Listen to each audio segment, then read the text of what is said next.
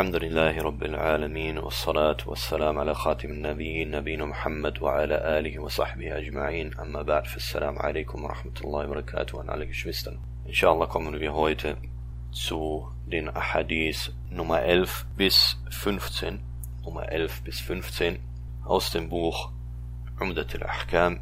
Und wir beginnen إن شاء الله mit mit dem 11. Hadith und dieser 11. Hadith ist der erste Hadith في باب دخول الخلاء والاستطابة.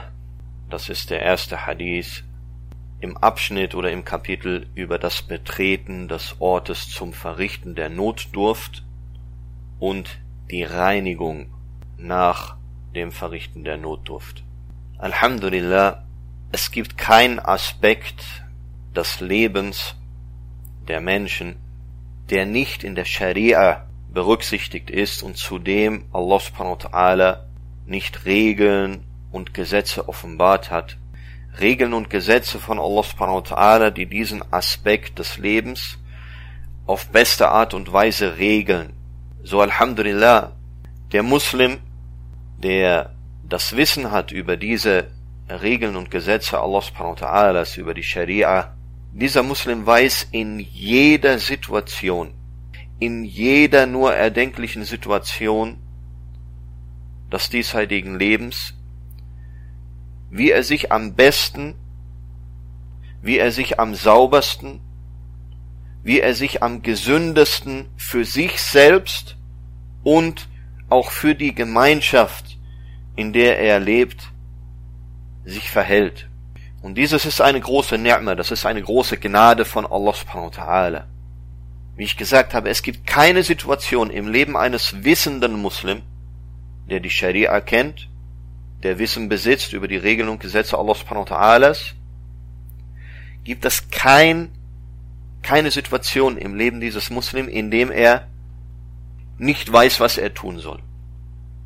In dem er dasteht und eventuell eine schlechte Entscheidung trifft.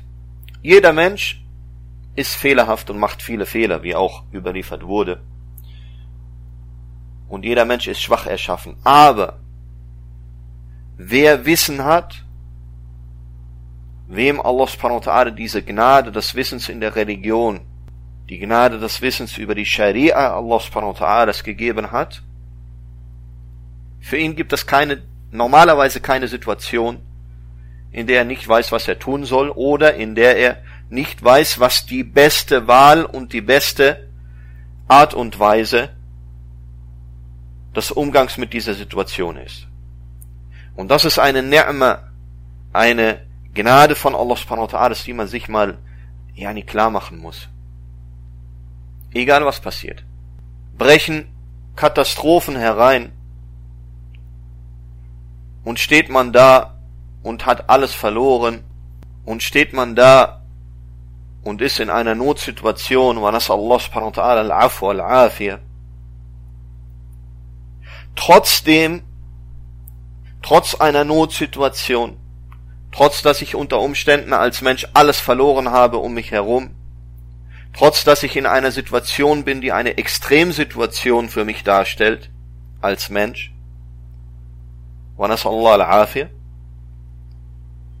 trotz dieser Situation weiß ich genau, was ich in jedem Aspekt dieser Situation am besten tun soll. Was meine Aufgabe ist, was meine Pflichten sind. Was das ist, was verboten ist. Warum? Weil es schlecht für mich oder schlecht für die Gemeinschaft ist. So diese Ni'ma dieser Sicherheit, die man bekommt, die Ni'ma dieses Lichters, das man bekommt, dieses Licht, was einem den Weg weist in jeder Situation seines Lebens, das ist subhanallah eine, eine, eine riesige Ni'ma. Und dass du, wenn du diese Scharia befolgst, wenn du diese Regeln und Gesetze Allah subhanahu wa ta'ala befolgst, dass du sicher sein kannst, dass es die beste, die absolut beste Art und Weise ist, mit einer Situation und mit den Dingen umzugehen. Allah subhanahu wa ta'ala ist derjenige, der alles erschaffen hat. Und Allah subhanahu wa ta'ala weiß, wie seine Schöpfung am besten, am gesündesten und am saubersten funktioniert. Er weiß, was gut ist für die Menschen und er weiß, was schlecht ist für die Menschen. Und aufbauend auf diesem Allwissen, auf diesem vollständigen Wissen, auf diesem vollkommenen Wissen Allah subhanahu wa ta'ala als Schöpfer über seine Schöpfung, auf diesem aufbauend hat Allah subhanahu wa ta'ala diese Regeln und Gesetze offenbart und aufbauend auf seiner Barmherzigkeit, auf seiner vollkommenen Barmherzigkeit. So Alhamdulillah gibt es, wie ich gesagt habe, keinen Aspekt dieses Lebens, für den Allah subhanahu wa ta'ala nicht Regelungen und Gesetze offenbart hat, die die besten Regelungen und Gesetze für diese, für diesen Aspekt des Lebens darstellen. Und so hat Allah subhanahu wa ta'ala sogar Regeln zum Verrichten der Notdurft und zur Reinigung nach dieser offenbart. Und dieses, dass wirklich Allah subhanahu wa ta'ala Regelungen für alle Aspekte des Lebens offenbart hat, das ist gekommen in einer Überlieferung عن سلمان رضي الله عنه قال قيل له قد علمكم نبيكم صلى الله عليه وسلم كل شيء حتى الخراءة von Salman radiallahu anhu wurde überliefert und ist überliefert dieser Hadith in Sahih Muslim, dass zu ihm gesagt wurde, euer Prophet sallallahu alaihi wasallam hat euch tatsächlich alles gelehrt. Allamakum nabiyukum kulla shay sogar den Toilettengang. Hatta al-Khira'a. Und Salman radiallahu anhu hat daraufhin gesagt,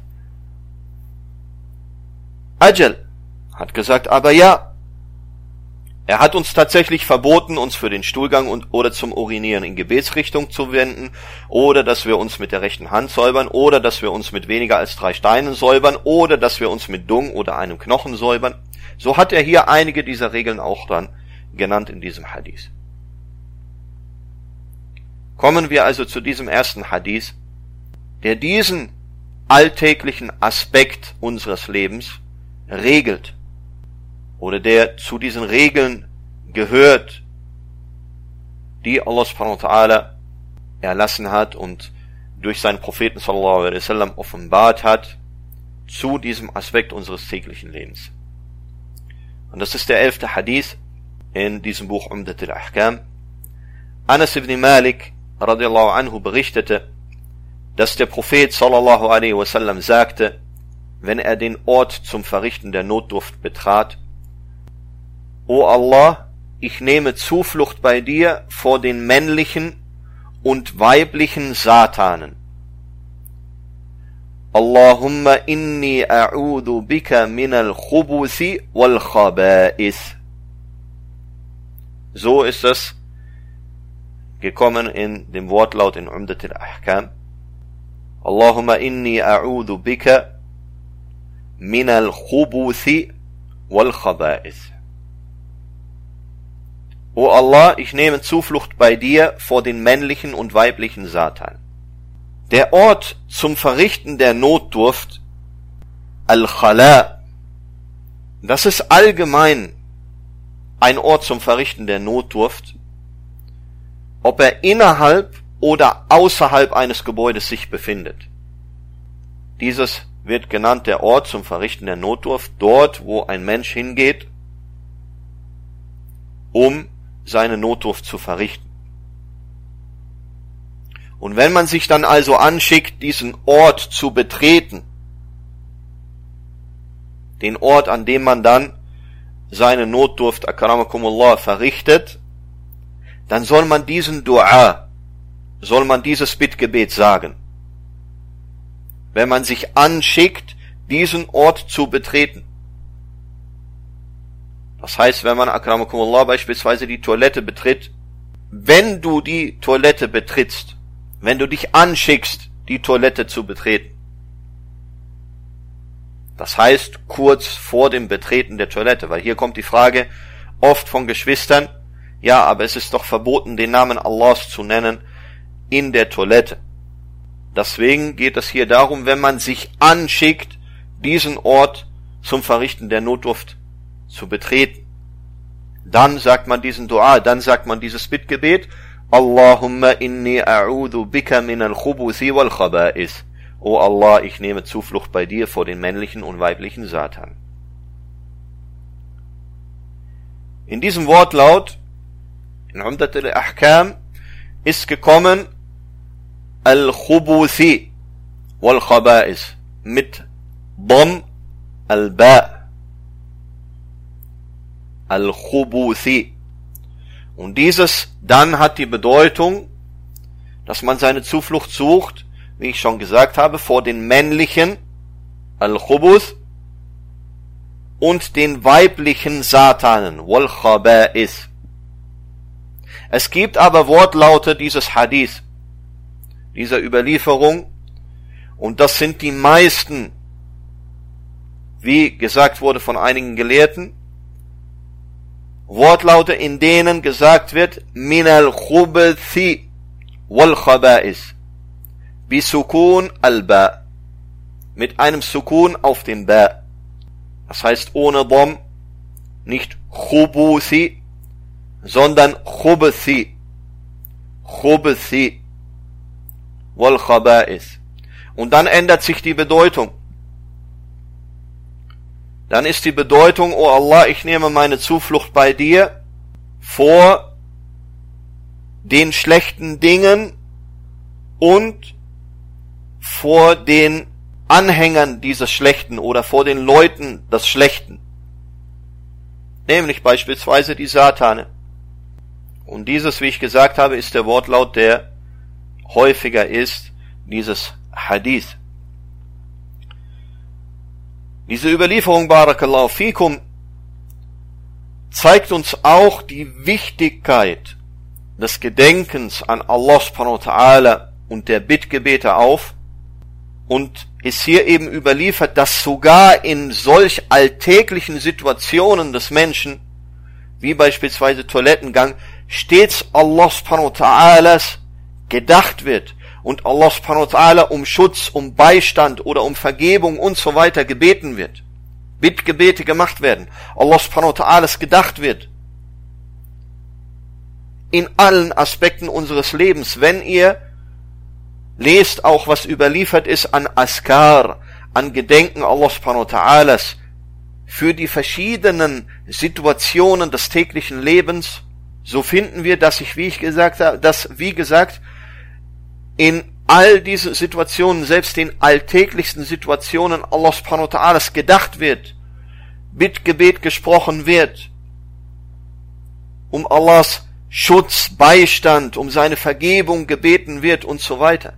Und das ist die Umsetzung auch dessen, was Allah subhanahu wa ta'ala befiehlt, nämlich, dass der Muslim ihm viel und häufig gedenkt, dass wir diese Verbindung aufrecht erhalten in unserem Leben ständig und diese Verbindung ständig erneuern zwischen uns und Allah subhanahu wa ta'ala. Und das ist, was sehr, sehr wichtig ist für den Muslim. Allah subhanahu wa ta'ala sagt, إِلَّا الَّذِينَ آمَنُوا وَعَمِلُوا الصَّالِحَاتِ وَذَكَرُوا اللَّهَ كَثِيرًا Außer denjenigen, die glauben, rechtschaffene Werke tun und Allahs häufig gedenken. Und Allah subhanahu wa ta'ala sagt, لَقَدْ كَانَ لَكُمْ فِي رَسُولِ اللَّهِ أُسْوَةٌ لقد كان لكم في رسول الله أسوة حسنة لمن كان يرجو الله واليوم الآخر وذكر الله كثيرا وَذَكَرَ اللَّهَ كَثِيرًا Ihr habt ja im Gesandten Allahs ein schönes Vorbild, und zwar für einen jeden, der auf Allah und den jüngsten Tag hofft und Allahs viel gedenkt.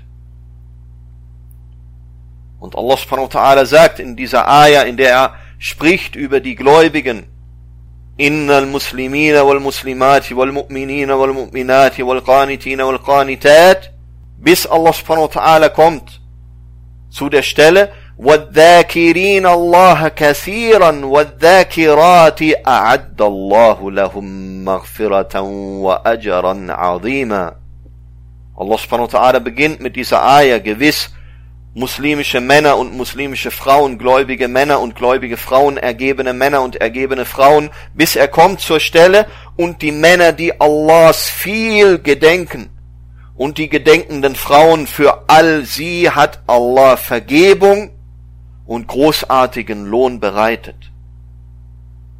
Und das ist, was einer der, der Vorteile ist, wenn wir Allahs gedenken. Lest die Überlieferungen, lest, was der Prophet Muhammad sallallahu alaihi wasallam gesagt hat zu den einzelnen Gedenken, die überliefert sind. Zu den einzelnen Askar, die überliefert sind von ihm, sallallahu alaihi wasallam. Lest über diese Bittgebete, die überliefert sind als Askar, als Gedenken an Allah subhanahu wa ta'ala in den verschiedensten Situationen, täglichen Situationen des Muslim. Lest, was dann der Prophet Muhammad sallallahu alaihi wasallam sagte, was die Vorteile sind von diesen, von diesem Gedenken und von diesem Bittgebeten. Sehr oft kommt darin, dass wer dieses und jenes sagt, dem verzeiht Allah seine Sünden selbst wenn sie so viel sind wie Schaum auf dem Meer. Wie Allah subhanahu wa ta'ala sagt in dieser Ayah, A'addallahu lahum maghfirah. Für all sie hat Allah Vergebung bereitet.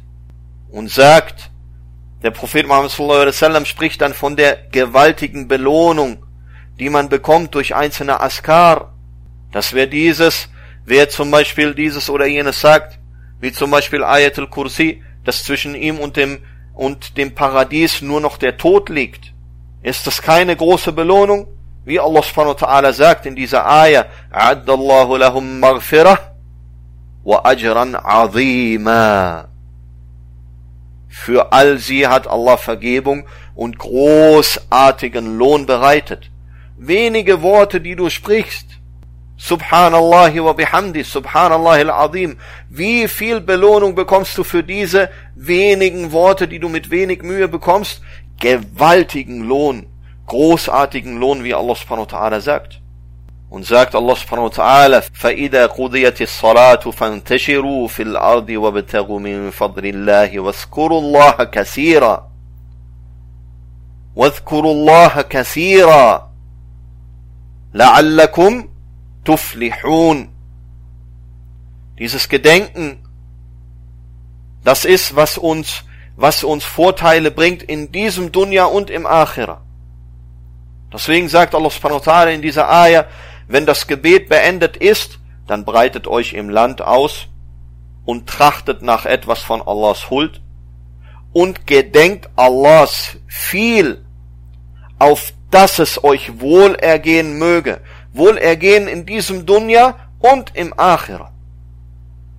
Wie viel Unheil wird von Allah subhanahu wa ta'ala abgewendet und mit Erlaubnis Allah subhanahu wa ta'ala abgewendet durch dieses Sprechen von Askar, durch dieses Sprechen von Dua, durch das viele Gedenken Allah subhanahu wa ta'ala, durch Gedenken und Bittgebet.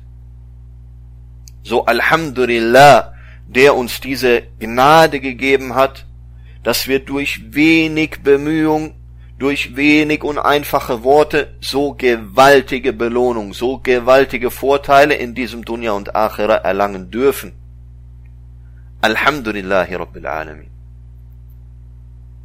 Und so habe ich gesagt, dieser Hadith, der uns aufzeigt, dass selbst beim Toilettengang wir die Bindung zu Allah subhanahu wa ta'ala suchen, die Verbindung zu Allah subhanahu wa ta'ala suchen und Bittgebet machen, unsere Zuflucht hier suchen in diesem Bittgebet vor den männlichen und weiblichen Satanen oder vor dem Schlechten und vor den Anhängern oder vor den Leuten des Schlechten.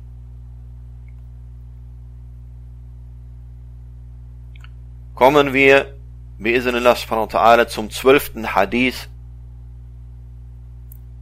Abu Ayyub al-Ansari radiallahu anhu berichtete, dass der Gesandte Allah sallallahu alaihi wasallam sagte, wenn ihr zum Ort für das Verrichten der Notdurft kommt, dann wendet euch weder beim Stuhlgang noch beim Urinieren in Gebetsrichtung und kehrt ihr ebenfalls nicht den Rücken. Wendet euch vielmehr in Richtung Westen oder in Richtung Osten. Das ist der erste Teil dieses, dieser zwölfte Hadith. Und hier kommt ein Amr, ein Befehl des Propheten Muhammad sallallahu alaihi wasallam. Und wenn ein Befehl kommt und nichts, kein Hinweis mit diesem Befehl kommt, dass er anders gemeint sein könnte als kategorisch, als ein kategorischer Befehl, dann ist dieser Befehl kategorisch und dadurch wird dieses Befohlene ein Wajib oder ein Fard. Und das ist ein Thema in Usul al-Fiqh. Und in Usul al-Fiqh geht es um den Umgang mit den islamrechtlich gültigen Beweisen und das richtige Verständnis der islamrechtlich gültigen Beweise.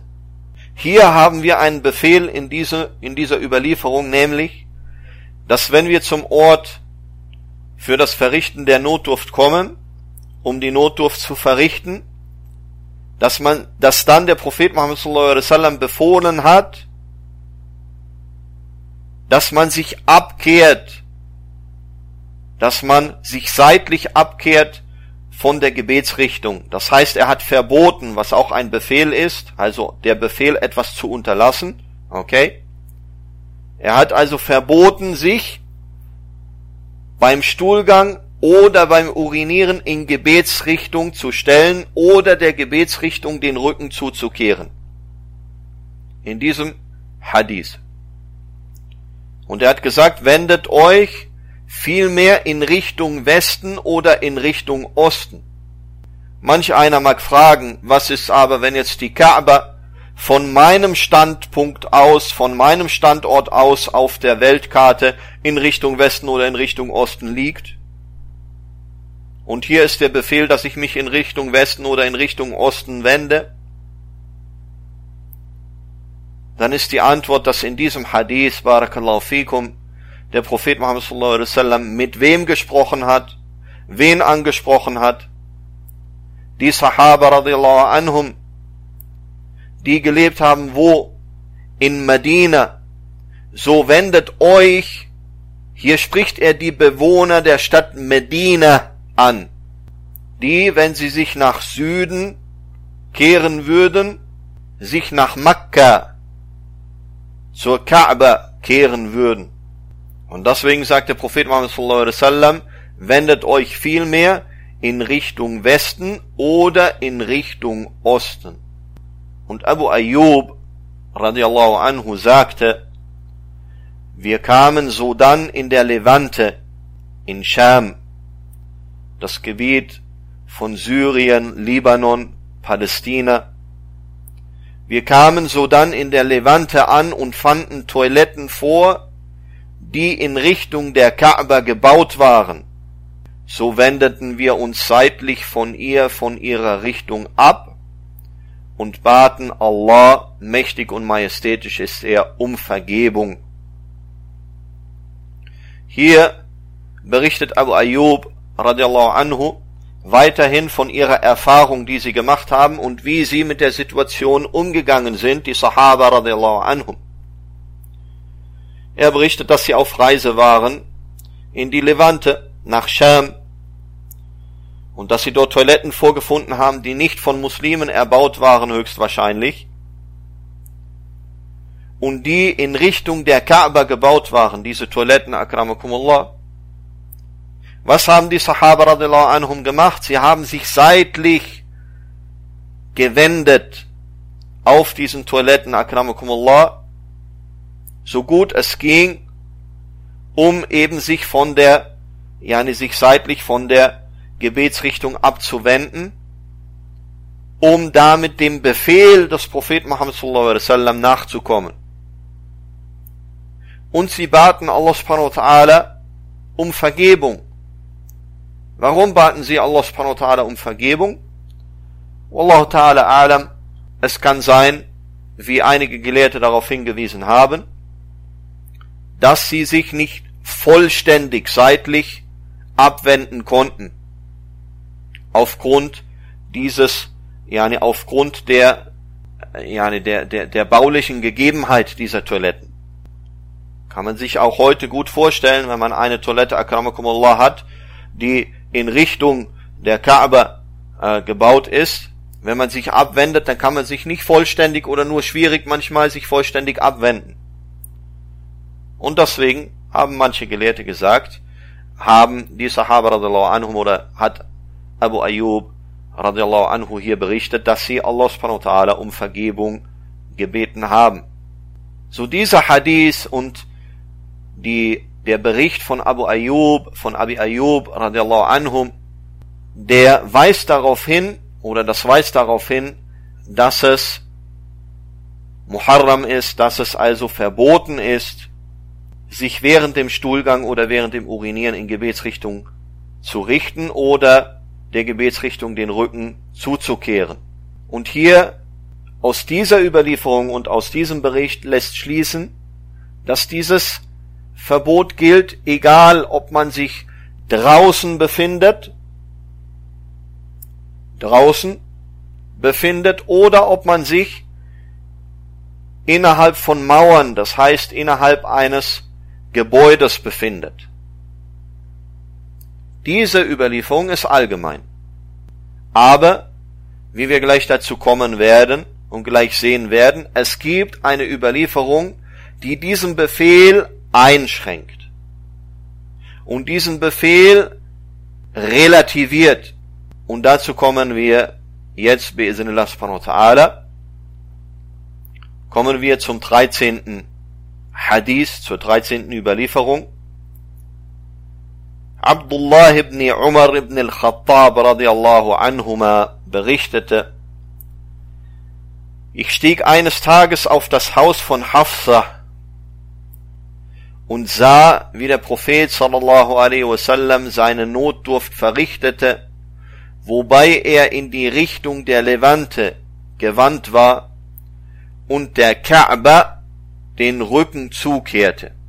So hier ist überliefert von Abdullah ibn Umar radiallahu anhuma, dass er eines Tages auf das Haus seiner Schwester Hafsa radiallahu anha die Ehefrau des Propheten sallallahu alaihi wasallam und Mutter der Gläubigen, dass er auf das Dach ihres Hauses hochgeklettert ist und dann zufällig den Propheten sallallahu alaihi wasallam gesehen hat, wie er am Ort, wo man die Notdurft verrichtet, in diesen Häusern oder in seinen Häusern, wie er sallallahu alaihi wasallam seine Notdurft verrichtete Wobei er wie Umar, wie Abdullah radiallahu anhu sagt, wobei er in die Richtung der Levante gewandt war und der Kaaba den Rücken zukehrte.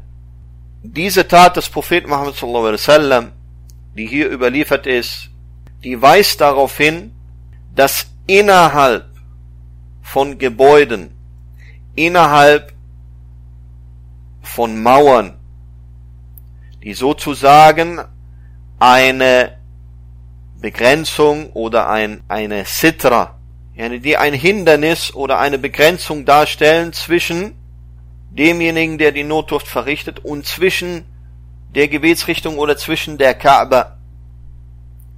Dass es nicht so ist wie draußen im Freien, wo das Land offen ist und diese Sitra nicht gegeben ist. Allahu alam. Allah weiß es am besten.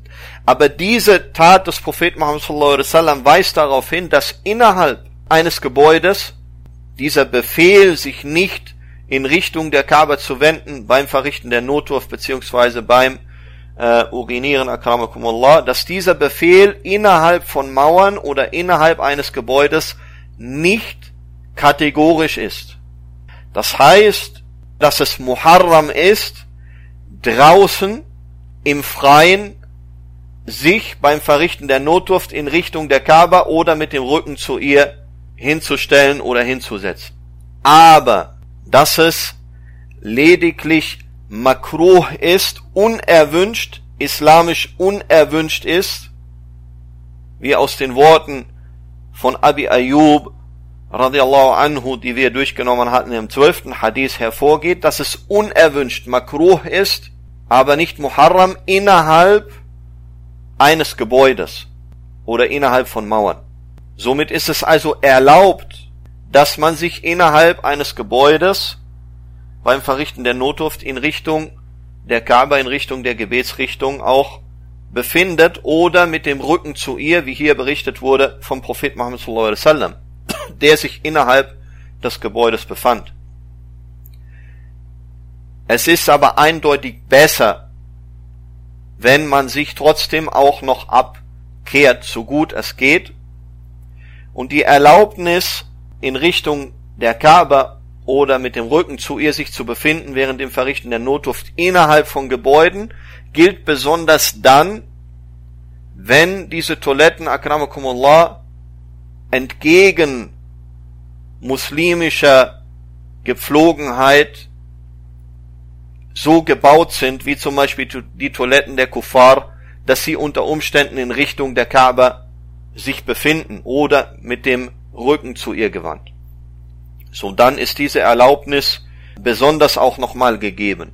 Wenn man sich abwenden kann, dann ist das Mustahab, dann ist dieses innerhalb von Gebäuden islamisch erwünscht und empfohlen, aber keine Pflicht, wie es außerhalb von Gebäuden ist, das heißt im Freien. Hier ist es Pflicht, dass man sich nicht in Richtung der Gebetsrichtung befindet oder mit dem Rücken zu ihr sich befindet, wenn man die Notdurft verrichtet. Akramakumullah.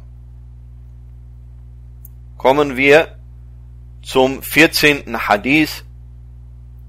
Anas ibn Malik radiallahu anhu sagte, der Gesandte Allah sallallahu alaihi wasallam pflegte den Ort zum Verrichten der Notdurft zu betreten und ich und ein Junge in meinem Alter trugen ein kleines Ledergefäß mit Wasser und einen speerähnlichen Gehstock. Er, also der Prophet sallallahu alaihi wasallam, reinigte sich dann nach dem Verrichten der Notdurft mit Wasser. In diesem Hadith wird berichtet von Anas ibn Malik, radiallahu anhu, dass er als ein, ein Junge, dass er dem Gesandten Allah sallallahu alaihi wasallam Wasser gebracht hat, wenn er zum Verrichten der Notdurft äh, gegangen ist, sallallahu alaihi wasallam, Wasser zum Reinigen, Wasser zum Reinigen nach der Notdurft. Und dieser Hadith weist darauf hin, dass der Prophet Muhammad wasallam sich hier nur mit Wasser gereinigt hat, was man nennt Al-Istinja, was man nennt Al-Istinja, die Reinigung mit Wasser. Und es ist auch überliefert in anderen Überlieferungen, dass der Prophet Muhammad wasallam aber auch sich einfach nur mit Steinen oder ähnlichem gereinigt hat nach der, nach dem Toilettengang, akramakumullah, was man nennt Al-Istijmar. Und was ich mal übersetzen will mit, äh, im Deutschen ungefähr mit der Trockenreinigung. Die Trockenreinigung. Wenn man sich reinigt nach der Toilette, akramakumullah, mit Steinen oder mit äh, Blättern oder mit Papier, mit Toilettenpapier beispielsweise. So nennt man dieses ein Istijmar. Und beides ist überliefert vom Propheten Muhammad sallallahu alaihi wasallam, dass beides zulässig ist. Dass man sich nur mit Wasser reinigt oder nur die Trockenreinigung ausführt. Beides ist zulässig. Das Beste ist, wenn man beides gleichzeitig macht oder beides zusammen anwendet, wie es auch überliefert wurde vom Propheten Muhammad sallallahu alaihi wasallam dass man zuerst Al-Istijmar verwendet, das heißt zuerst die Trockenreinigung durchführt und danach Wasser verwendet, danach Wasser verwendet.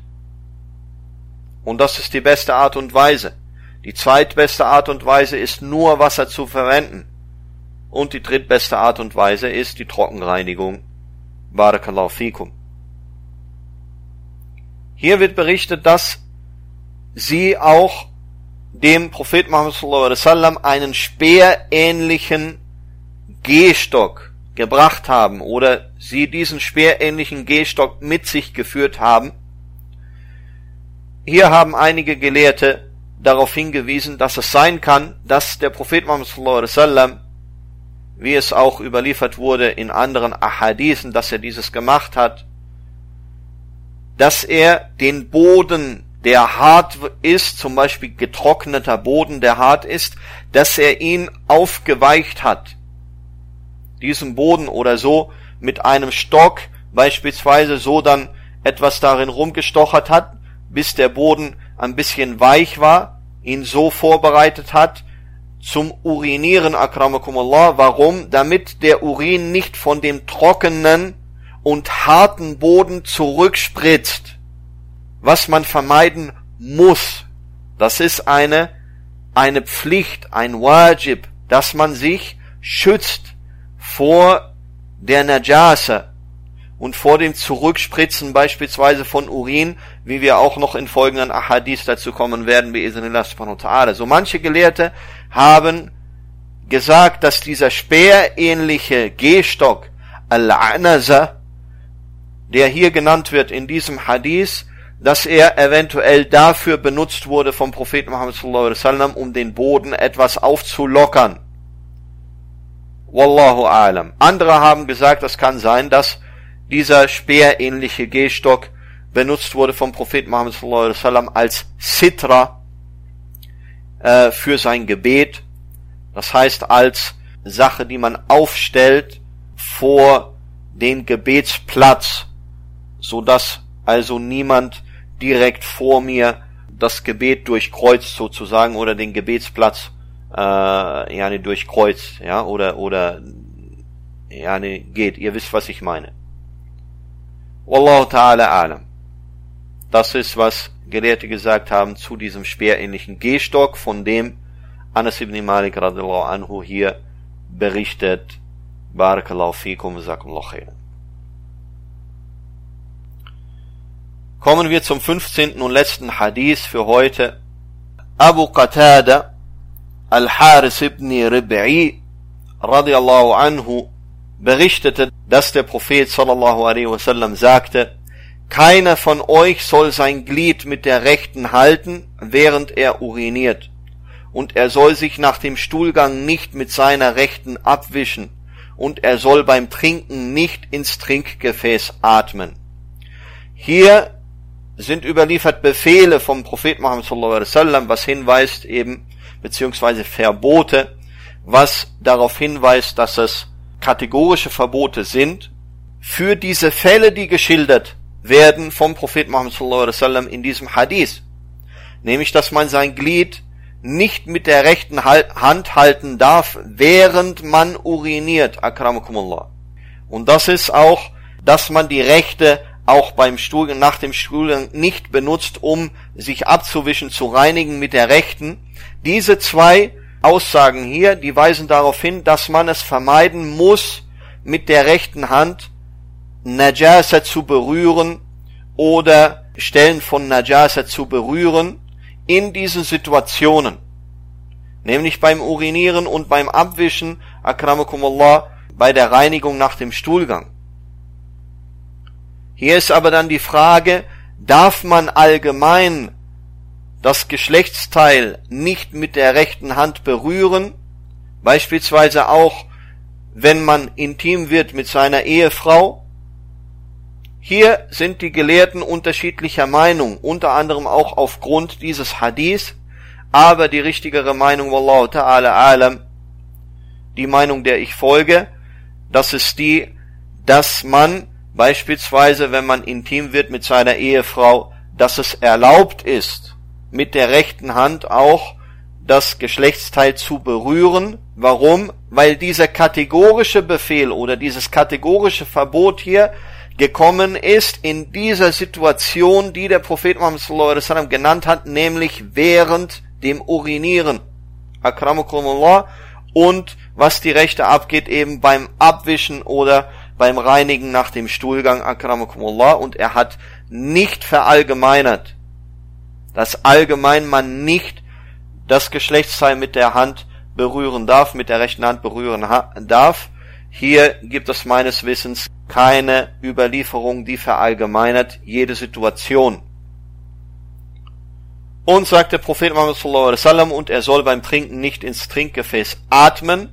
Hier ist das Verbot auch äh, als ein kategorisches Verbot zu sehen. Warum? Weil hier kommt dieses Verbot und es gibt keine Hinweise darauf, dass dieses Verbot nicht kategorisch ist. Hinweise beispielsweise in anderen islamrechtlich gültigen Beweisen.